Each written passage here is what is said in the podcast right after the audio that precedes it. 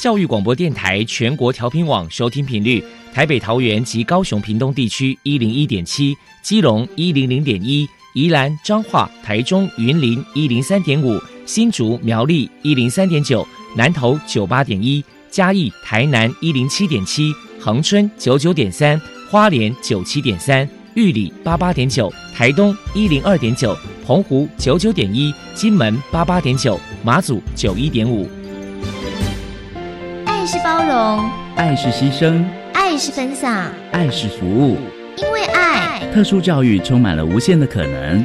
用爱关怀身心障碍同学的未来，用心倾听资赋优异子女的心声。欢迎老师、家长、同学们，大家一起加入特别的爱这个大家庭。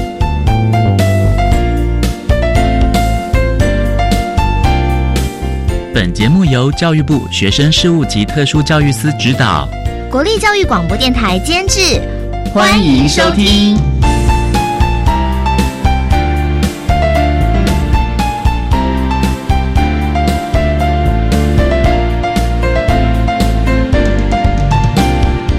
因为爱，我们在空中相聚，欢迎您再度收听特别的爱，我是小莹。这个节目在每个星期六和星期天的十六点零五分到十七点播出。在今天节目中，将为您安排三个部分。首先，在“爱的小百科”单元里头，波波将为您安排大树抱抱单元，为您邀请嘉义市脑麻协会的常务监事王素日王常务监事为大家分享脑麻儿的家长教养经验，希望提供相关的家长老师可以做参考了。另外，今天的主题专访为你安排的是“爱的搜寻引擎”，为你邀请获得一百零七年度教育部优良特殊教育人员荣耀的新北市立新北特殊教育学校高职部的张家凯老师，为大家分享“只要努力，一定会更好”，谈高中职教育阶段脑性麻痹学生辅导以及教学的相关经验，希望提供家长老师可以做参考。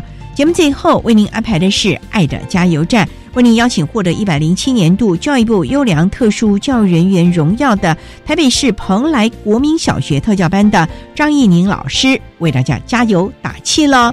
好，那么开始为您进行今天特别的爱第一部分，由波波为大家安排大树抱抱单元。大树抱抱，特殊儿的父母辛苦喽！我们将邀请家长分享教养的技巧、情绪舒压。夫妻沟通、家庭相处，甚至面对异样眼光的调试之道。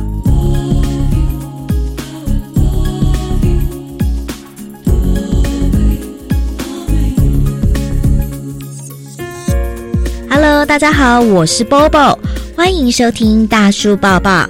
今天我们特地请到了嘉义市脑性麻痹协会的常务监事。王素日小姐来到节目现场，跟大家分享脑麻儿的家长教养经验谈。王小姐呢有一个重度脑性麻痹，并且伴随肢体障碍的儿子尚恩，今年二十五岁。首先，我们先请王小姐分享一下当初知道孩子是脑麻儿，当时内心的辛酸跟难过是如何走出来的呢？其实哈，当初我对脑麻这个名词相当的陌生。我以为最坏的状况就是像小儿麻痹，然后也没有特别的担心跟难过啦。然后家里的人协助的照顾，共同积极去面对，其实也还好啦。因为医生说就是要做复健，那我们就是积极的去复健，好像我觉得也没有悲伤的权利。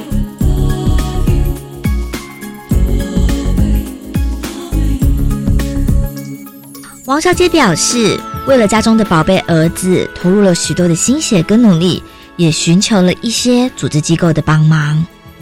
其实那时候也是很盲目，就是到处去看医生啊，也到过宜兰、台北、台中、屏东都去过，曾经整整一年，每个礼拜都到宜兰去看医生。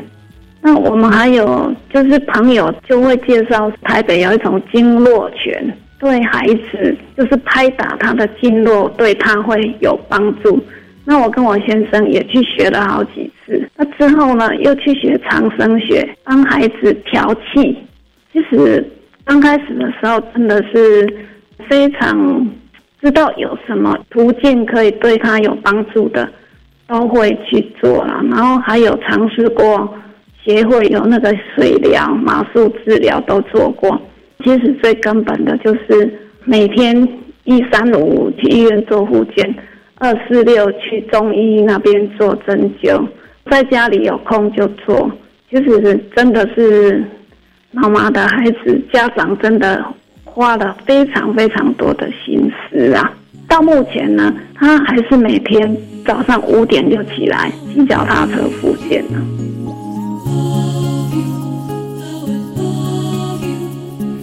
在教养孩子的过程当中，王小姐表示遇到最大的考验是，刚开始呢比较不能接受说他跟一般孩子嗯学习上有差异，比如说教他数学，呃教不会真的会很灰心。他说啊你为什么这么笨都教不会这样子，其实会很难过，自己也会很没有成就感呐。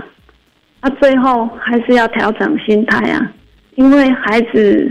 就是有脑伤嘛，学习力没有那么好，就是要慢慢教了。他能学多少就学多少，不用太强求这样子。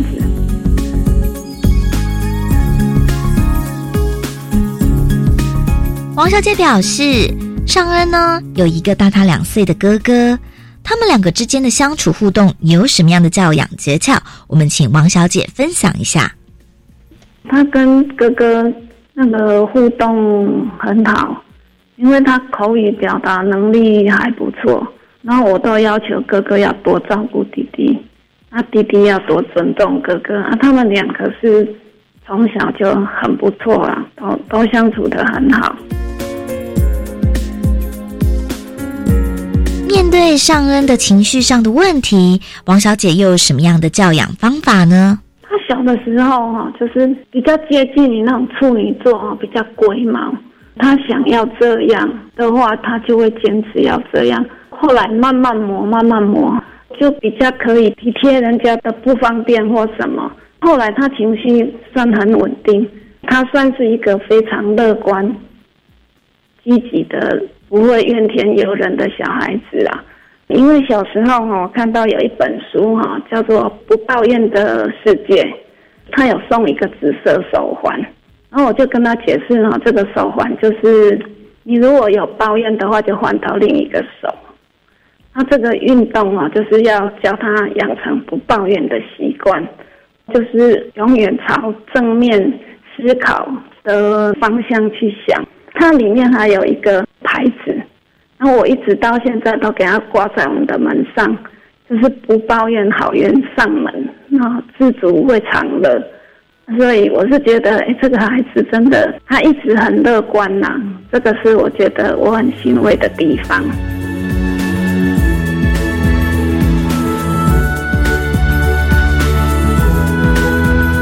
再来，我们就请王小姐分享一下宝贝儿子所做的一件温馨感人的故事。他的记性很好哦，他会记住家里的人的生日，然后提醒生日快乐。那有一天上班的时候，他打电话提醒我下午要带阿公去看眼科复诊了。他回来，我我我就打电话跟阿公说：“哎，阿公啊，他打电话跟我说哈，叫我一定要记得回来带你去看医生。”他阿公就很开心，说：“哦，他还真有心哦，这样子阿公也很开心。”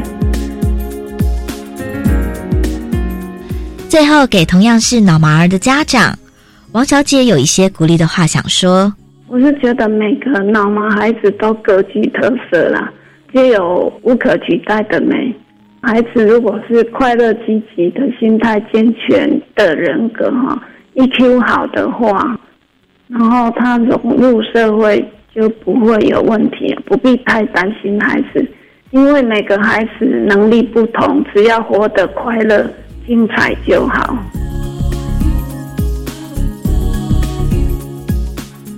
非常谢谢嘉义市脑性麻痹协会的常务监事王素日小姐接受我们的访问。现在我们就把节目现场交还给主持人小莹。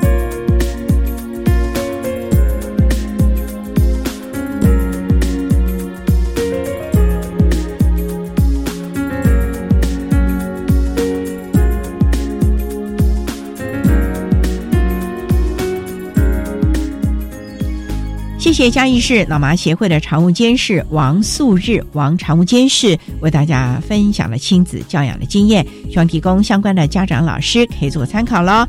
您现在所收听的节目是国立教育广播电台特别的爱，这个节目在每个星期六和星期天的十六点零五分到十七点播出。接下来为您进行今天的主题专访，今天的主题专访为您安排的是爱的搜寻引擎。为您邀请获得一百零七年度教育部优良特殊教育人员荣耀的新北市立新北特殊教育学校高职部的张家凯老师，为大家分享：只要努力，一定会更好。谈高中职教育阶段脑性麻痹学生辅导以及教学的相关经验，希望提供家长老师可以做参考喽。好，那么开始为您进行今天特别的爱的主题专访，《爱的搜寻引擎》。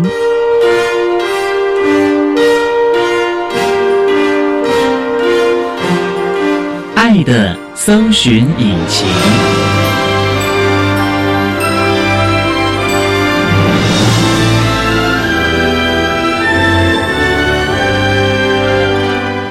今天为大家邀请到的是一百零七年度教育部优良特殊教育人员新北市立新北特殊教育学校高职部的老师张家凯张老师，老师您好。主持人好，各位听众大家好。今天啊，特别邀请老师为大家来分享，只要努力，一定会更好。谈高中职教育阶段脑性麻痹学生辅导以及教学的相关经验。那首先啊，要先请教张老师，新北市立新北特殊教育学校是在什么地方啊？新北特殊教育学校是位于新北市的林口区，林口哦，嘿，在那个台地上在林？口台地上面。那他招收的就是新北地区的孩子喽。全新北市就只有我们这间特殊教育学校，所以全新北市的身心障碍学生，只要是中度、重度及重度，经过健福会认定之后，就可以来我们学校。你们学校有宿舍吗？我们学校有宿舍，否则的话，像平溪啊、深坑啊、乌来啊，到林口其实是很远的喽。是很远的。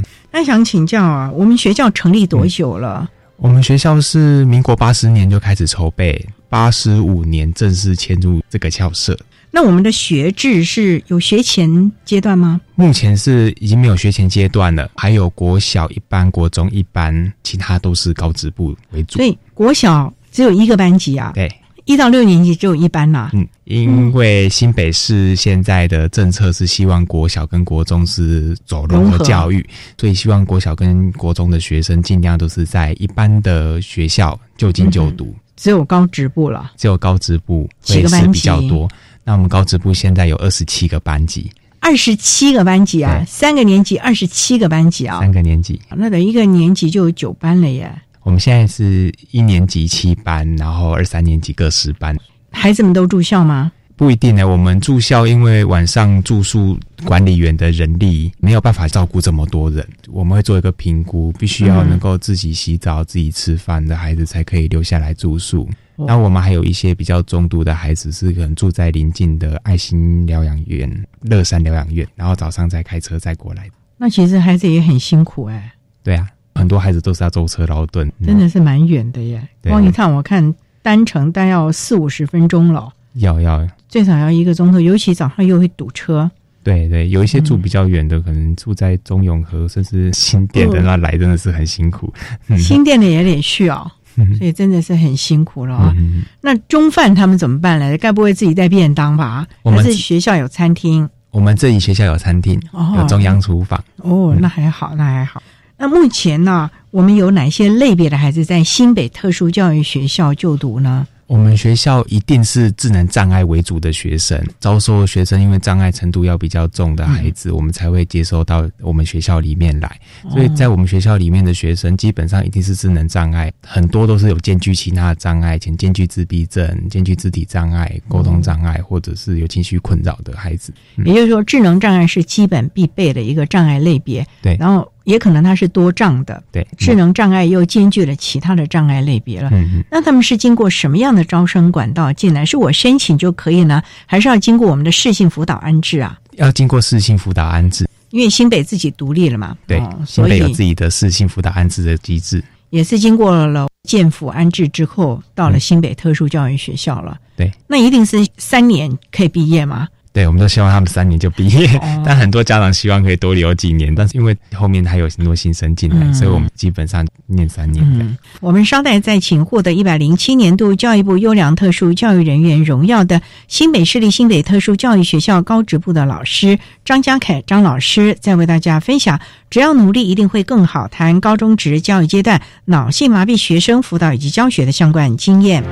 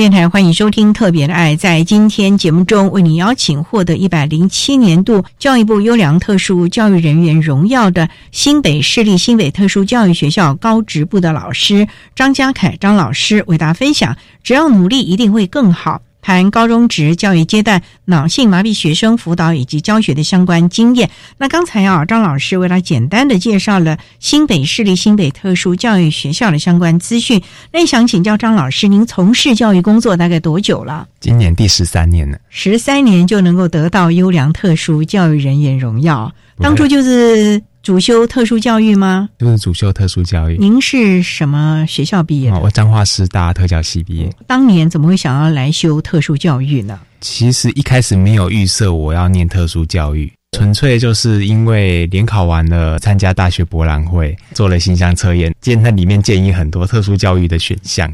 那个时候我妈才想到说，你在我肚子里面的时候，那一年我正好是学校特教班的老师，所以就是您的母亲也是，我妈妈也是国小老师，怀我的那一年接特教班，所以就说我的胎教就是特教老师的胎教，所以刚好 这样子就选啦、选了之后才开始认识特殊教育，认识身心障碍者。虽然胎教很重要了，后悔不会，因为嗯以前是对身心障碍族群其实是不熟悉的，嗯然后进到这一个领域里面，有那种看到新大陆的感觉。因为以前我们自己认为理所当然的事情，在身心障碍人士身上不是那么的理所当然。当然，不管是肢体障碍或者是智能障碍，不管是身体或心理上面，因为他们障碍的关系，他们看到的世界，他们感受到的世界跟我们不一样的，所以我也觉得说，因为接触到身心障碍者，虽然我一样是活在这个世界上，但是就觉得好像因为接触到他们，我可以看到比别人更多的东西。这个世界其实不是只有我们一般人的那样的角度这样子解读而已。其实啊，多元面向的啊，嗯只是看你用什么样的角度和眼光去看待了。一毕业就到了新北市立新北特殊教育学校吗？一毕业实习完之后就嗯考教甄嘛，就考在这里，嗯这么顺利就考上了，就是幸运。嗯，直接到了特殊教育学校，感觉如何啊？刚到这里的时候，让我比较震撼的是家庭访问的时候。哦，怎么说？我看到一些发现说，在大学里面，我们都是学如何去帮助这些身心障碍的孩子，但是我会发现，每一个身心障碍孩子背后都是一个需要被支持的家庭。因为一开始就先接导师嘛，就会看到一些家庭，比如说我有一个孩子，他的妈妈是从南部上来工作，那所以就带着他上来，因为他也是离婚了，所以是单亲妈妈。然后一个单亲妈妈独自带着一个重度障碍的孩子在北部，然后租房子独居，然后工作，就觉得他很需要被支持。可是那个时候的我也刚来北部，因为我是高雄人，所以其实我也不知道该怎么帮他。其实像这样子案例也很多，也有看到父母亲也是身心障碍人士，整个家都是需要被帮忙的。我们虽然在学校帮这个孩子教什么教什么，但我们常希望说学校教的东西回去家里可以家长继续合作啊，跟我们一起延续下去。可是家里的人不见得有办法做到，他们有时候家庭可能也是有点状况，需要被帮忙。所以当时就觉得这群孩子真的是很需要人帮助的了啊。对，好，那我们商代赞景获得一百零七年度教育部优良特殊教育人员荣耀的新北市立新北特殊教育学校高职部的老师张家凯张老师，在为大家分享，只要努力，一定会更好。谈高中职教育阶段脑性麻痹学生辅导以及教学的相关经验。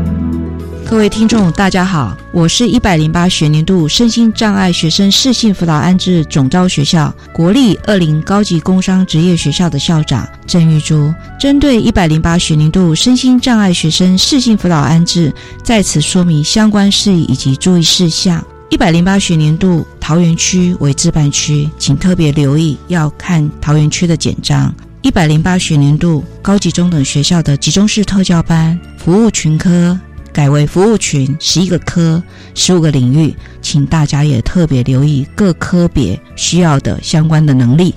接下来呢，要告诉各位，一百零八年的二月十三号到二月二十三号，国中端要完成网络的报名作业。一百零八年的四月十三号，要安置高级中的学校集中式特教班的同学，要记得来参加能力评估。一百零八年的六月五号，公告所有的安置结果。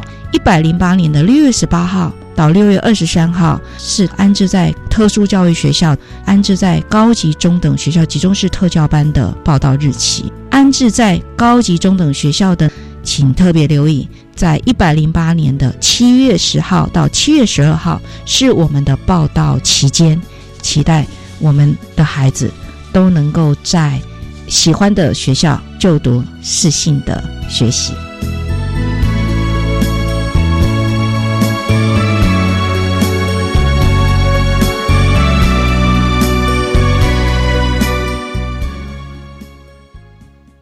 生活处处有关卡学习法治你我他。不踩红线不违法。生活 happy 笑哈哈。皮斯特工队准备出发。二零一九年开始，每周四的中午十二点三十分，小猪姐姐要和所有的大朋友、小朋友一起来闯关打怪，学习法治观念。大家记得要准时报到哦。哎，你好，你好，我想查询今年我在图书馆的借阅记录。抱歉哦，我们图书馆不提供这项服务。哎，可是个人资料保护法规定。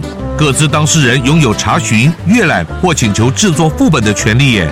阻止各自本人合法查询资料，有违个人资料保护法，会有行政处罚和民事赔偿责任哦。哦，各自本人有权利任意拒绝不可行。以上广告由法务部提供。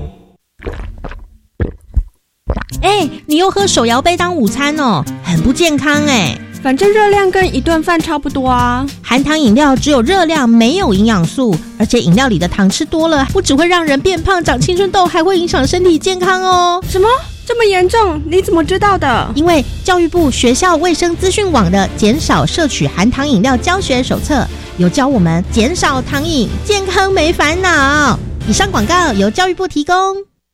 管那么的水，罗嘎西木啊！大家好，我们是 OK 合唱团。您现在收听的是教育电台。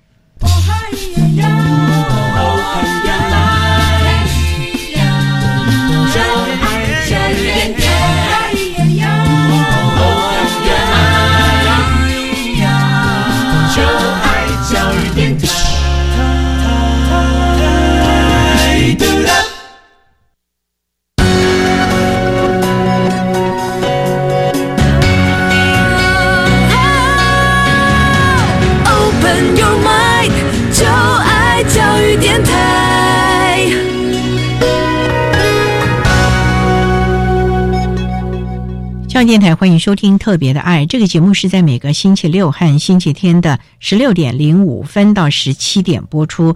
在今天节目中，为您邀请获得一百零七年度教育部优良特殊教育人员荣耀的新北市立新北特殊教育学校高职部的老师张家凯张老师，为大家说明：只要努力，一定会更好。谈高中职教育阶段脑性麻痹学生辅导以及教学的相关经验。那刚才啊，在节目的第一部分，张老师为了简单的介绍了新北市立新北特殊教育学校的相关资讯，以及老师个人从是教学工作的机缘呢？那想请教，刚才介绍您是高职部，为什么要叫高职呢？不就是普通的学校吗？我们国家目前特殊教育的走向都是希望在就学阶段训练孩子有一技之长，可以融入社会。至少他如果能够有工作的机会，可以赚一些钱，可以养活自己。减低家庭甚至整个社会照顾身心障碍族群的负担，他自己会比较有成就感。所以特教学校的高中部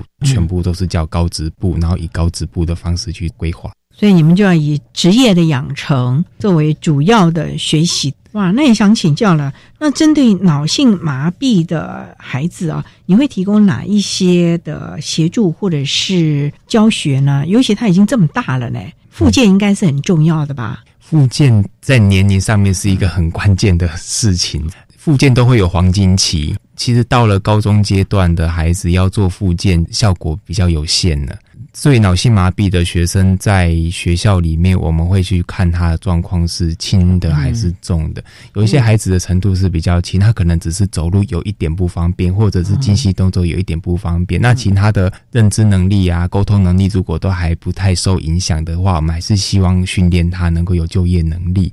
我们学校的专业团队，物理治疗师、职能治疗师会在这个时候协助。那协助的方向不是把他的障碍复健好。而是协助他思考说，他现在障碍是这样，他走路不方便，比较慢。那我要找一个适合他的工作，可以不用走那么快的工作，或者是说他的职场怎么调整，让他走路这件事情不会造成太多影响。不过基本上应该知道他的性向吧，他能做什么吧，或者是对哪一个工作他比较有兴趣吧。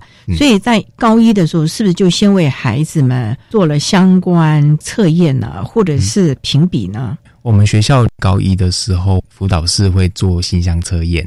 我们的师辅处啊，也会在入学前就会做一些职业能力的评估，还有我们高一那一整年，导师在班上安排一些职业相关课程的时候，学生的表现这些东西综合做评比，然后高二就会开始分你适合哪一个职业工作队，就去那个地方做比较专精的训练。张老师，那像脑性麻痹的孩子在高一哦，你会提供什么样的职业性向的试探呢？我接触到的是重度的孩子比较多，轻度的是因为我之前有做实习辅导组长，我不会因为他们是脑性麻痹而特别做区隔。他只要有工作的能力，然后就把他安排出去，出去实习，出去外面实习，能出去外面实习最好啊。如果还不行，就在校内做校内实习的工作。再不行的话，我们自己校内称执事组啦，就会在校内做一些职业能力的训练。像是做手部精细动作的训练，一些附件融入一些教学活动。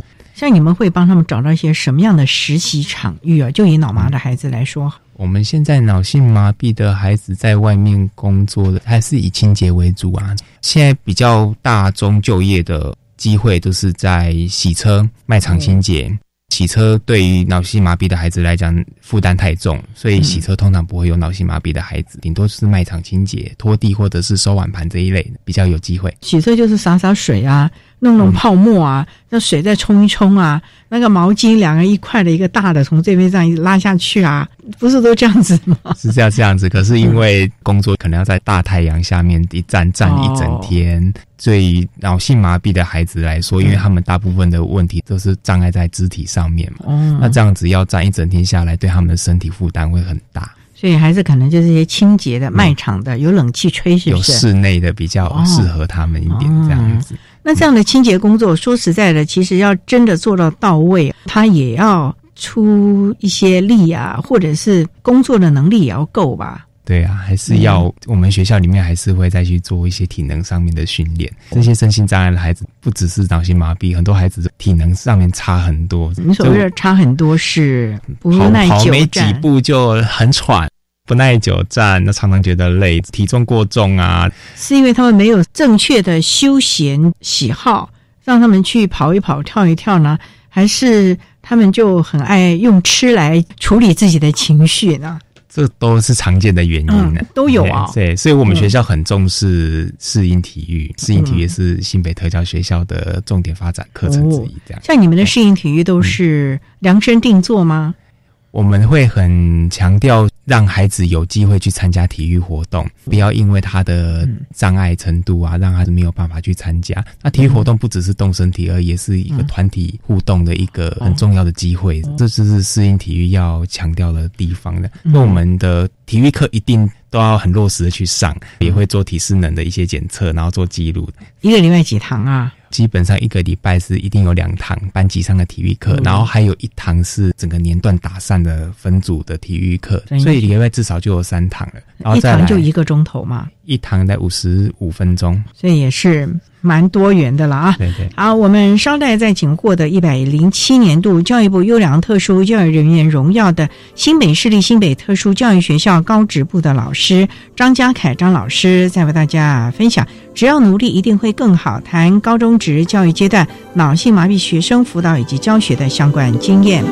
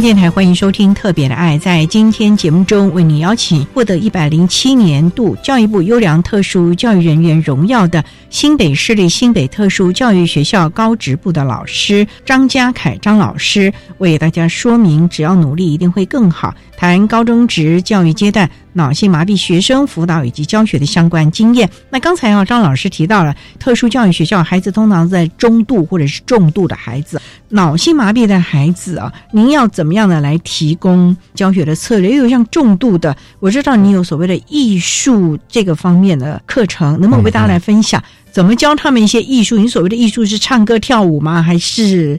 纸粘土之类的呢。刚刚有提到说，我们有一些障碍程度比较重的孩子，在职业课的部分就没有办法安排出去外面实习呀，嗯那就留在学校里面。更重的孩子，我们会集中在一区自己校内，会简称他执事组。其他孩子在上职业课的时候，他们上的东西没有那么的职业，他是以训练一些精细动作啦、肢体动作附件的课程为主。那我自己会认这方面的课程。我会把艺术的东西带进来。虽然学过艺术吗？艺术是我兴趣啦，但是没有正式学过。我并不会教他们说要做出漂亮的作品或什么，只是透过艺术的创作的手段做出一些东西。我的目标一开始很简单，只是想要让他们知道说，你看你也可以做出一些漂亮的东西出来。你例如哪一些啊？我就很好奇耶。像我有一个重度脑麻的孩子嘛。因为治疗师会希望他多一些时间训练他的站立，让他的那个腰椎不会歪掉，所以他一段时间都会绑在站立架上面。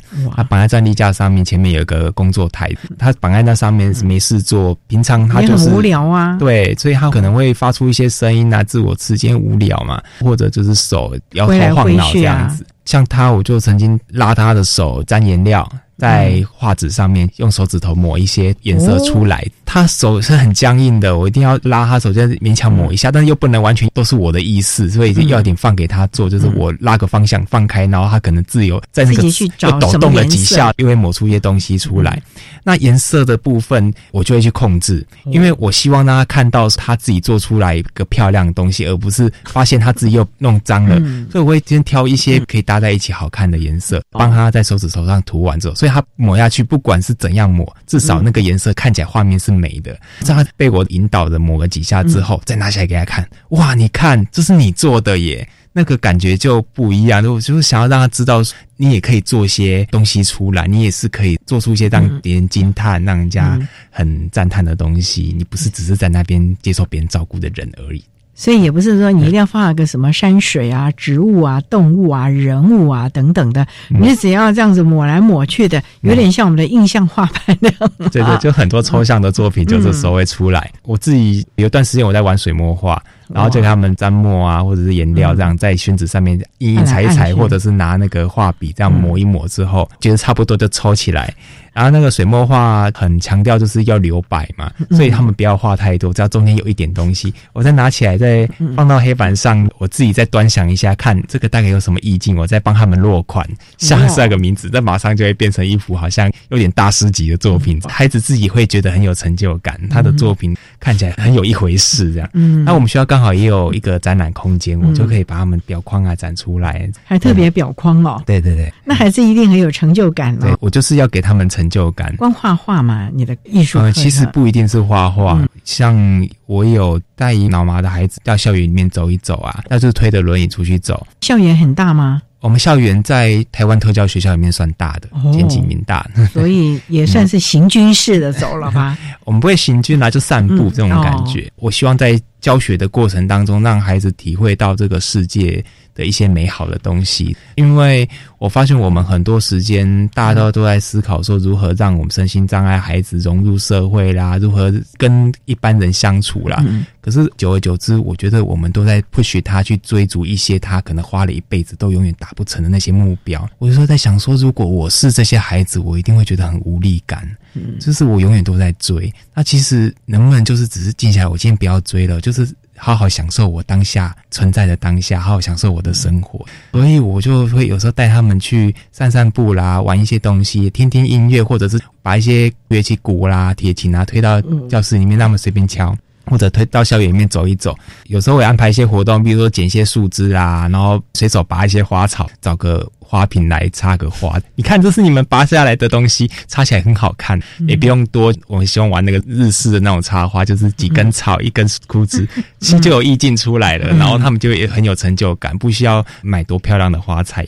重点就是让孩子感觉他们过去不可能达到的，嗯，或者什么艺术啊，什么绘画，可是让他知道说，哦，原来我也可以。画出一幅作品，或者是我也可以插出一个流派的花艺出来了。对对对，哦，孩子都很开心哦。对啊，他们很开心。那有一些真的很重，我会不知道他们到底有没有在看我在跟大家讲什么，有没有听到。但是我会觉得一开始他没有办法给你回馈。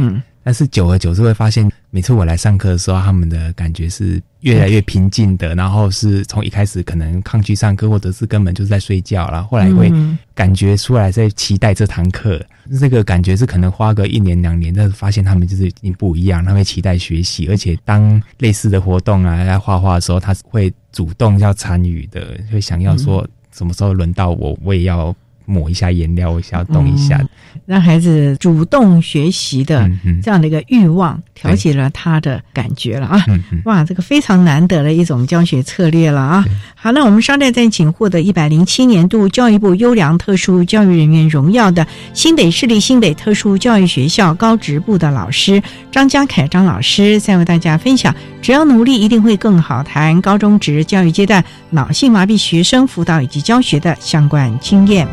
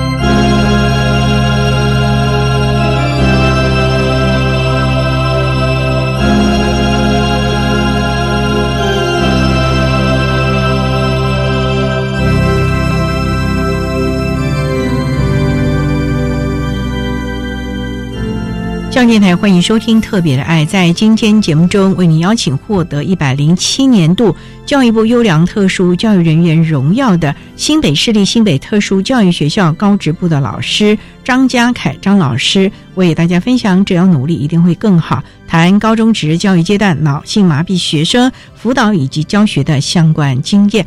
那刚才啊，张老师为大家提到了用艺术啊，不管是绘画啊，或者是等等的啊，让孩子们。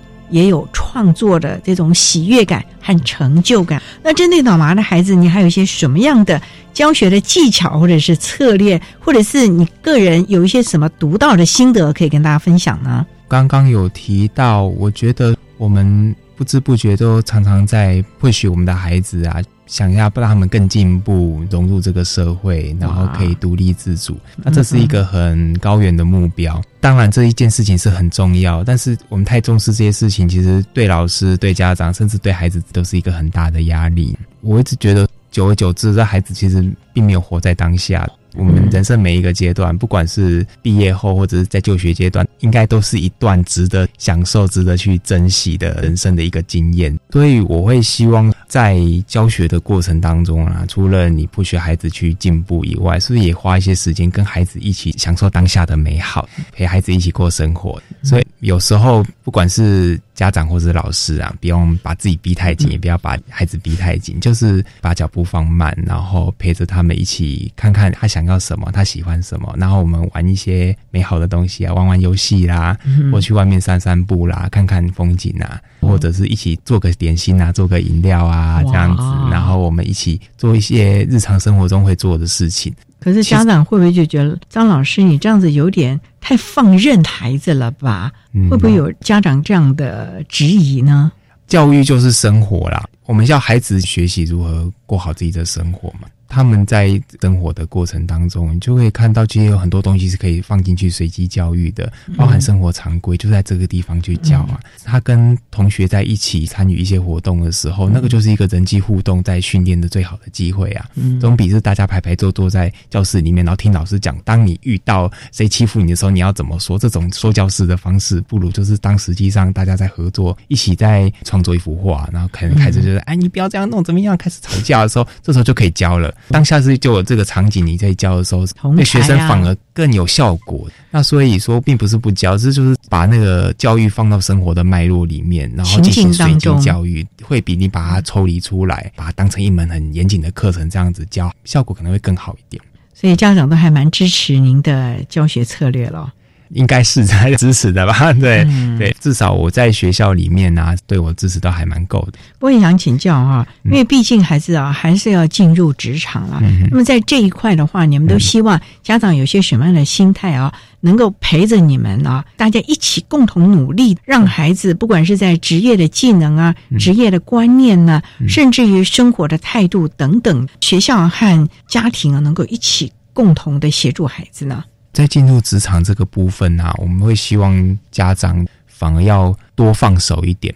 我们很多身心障碍的孩子的家长啊，因为对孩子比较舍不得，就会比较保护一点，那不敢让他自己走出去搭公车啊，怕他搭公车会下错站啊。这个一定会，因为他们可能大致不认得几个，然后又会晃神啊。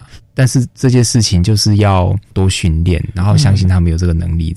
你要怎么训练呢？像是平常一有空就多带孩子出去玩啊，用搭公车方式出去玩，他也觉得很好玩。这同时就是在搭公车的一个训练。久而久之之后，他会搭公车了。工作的时候，你就可以用搭公车的方式自己上下班嘛，这样就解决了很多我们身心障碍孩子就业第一个遇到困难就是交通的问题。对，然后再来就是家长啊跟老师可以让孩子在日常生活当中去发现生活中有很多值得你去追求的事情，不是只是在家看电视而已，有很多美好的事情你可以去参与，你可以去看电影啊，听音乐会，追你喜欢的歌手也好，或者去逛街，你可能会想要收集一些东西，或者是说你喜欢怎么样。的打扮，你喜欢买哪一类衣服？这种享受生活的东西，都可以带他去参与，让他知道他可以把自己的生活过得很好。但是，因为你要把生活过好，你就必须要有一些收入来支持你这样的生活品质，那个动机就出来了。我发现很多的孩子，他不知道为什么要工作，因为他就算不工作，家里还是会照顾他，照顾的好好的啊。他对人生。也没有什么特别的梦想，他也没有想要做什么，他觉得每天有得吃啊，可以回家休息、看电视、打打电动，这样就好了嘛。但是如果他发现还有很多东西值得他去追求，他就不得不去想，我要想办法去赚钱，然后去达到我的那一个人生理想。所以基本上还是要勾起他的动机了，勾起动机。嗯，因为。我们虽然说啊，职业赚钱是其中一个自我成长、独立的重要原因啊，重要的契机。可是我们其实是希望在工作的过程当中，让孩子知道独立自主，也让他能够不要天天窝在家里，每天虽然刮风下雨的出去，也让他了解了自己的价值，以及是可以帮助家庭的，或者是可以成就自己的这样的一个心态了啊。对，所以呢，真的家长要适当的放手了，让我们的孩子啊能。能够在学校的学习和训练的过程当中学好一身的本领。将来到职场，这才是让家长永远可以放心的。否则的话，那永远是让你放不下的孩子。我觉得这也是对家长来说是一个卸不掉的责任了啊！啊，所以啊，家长要配合老师们，大家一起努力了啊！好，那我们今天也非常的谢谢获得一百零七年度教育部优良特殊教育人员荣耀的新北市立新北特殊教育学校高职部的老师张家凯张老师，为大家分享：只要努力，一定会更好。谈高中职教育阶段。脑性麻痹学生辅导以及教学的相关经验。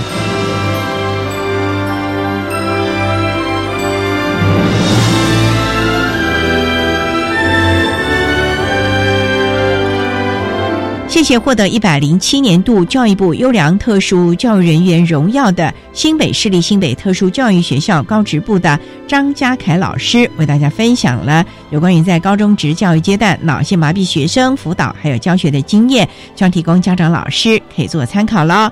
您现在所收听的节目是国立教育广播电台特别的爱节目，最后为您安排的是爱的加油站，为您邀请获得一百零七年度教育部优良特殊教育人员荣耀的。台北市蓬莱国民小学特教班的张义宁老师为大家加油打气喽！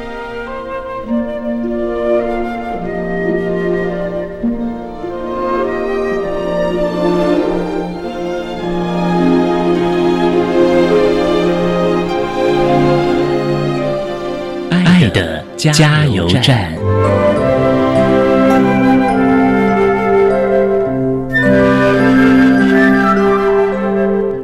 大家好，我是一百零七年度教育部优良特殊教育人员，台北市蓬莱国民小学特教老师张义明。针对国小教育阶段脑性麻痹学生学习及辅导，我在这边有几点的建议。第一个，脑性麻痹是因为脑伤所导致，它不会遗传，脑伤也不会恶化。但是呢，如果没有接受适当的治疗跟复健，关节可能会硬化。反之，如果经过适当的治疗跟复健，都有可能独立行动，脑性麻痹不会传染。虽然他们行动不便，表情动作跟一般人不同，但是他们跟一般人一样，都有一颗善良的心。看到他们，千万不要露出害怕、鄙视或者是同情的表情，以免伤到他们的自尊心。第二点，很多人都因为脑麻的孩子动作协调不佳、行动不方便而减少他们的活动量。其实他们更需要借由各项活动。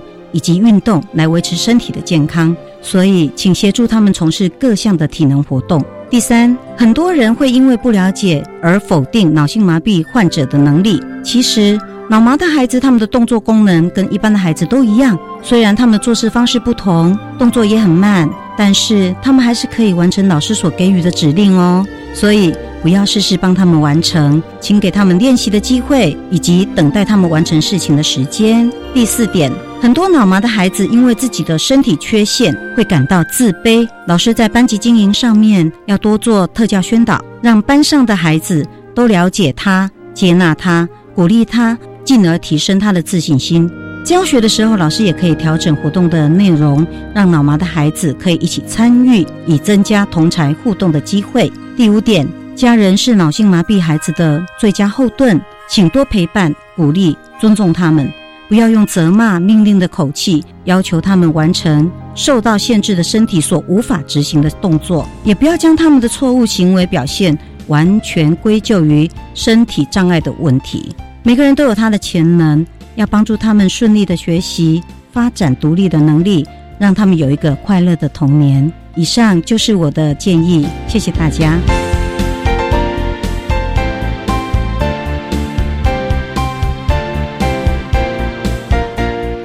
今天节目就为您进行到这了，感谢您的收听。在下个星期节目中，为您邀请获得一百零七年度教育部优良特殊教育人员荣耀的新竹市大庄国民小学资源班的邱美云老师，为大家分享观察再观察，谈国小教育阶段情绪行为障碍学生辅导的策略以及注意的事项，希望提供家长老师可以做参考喽。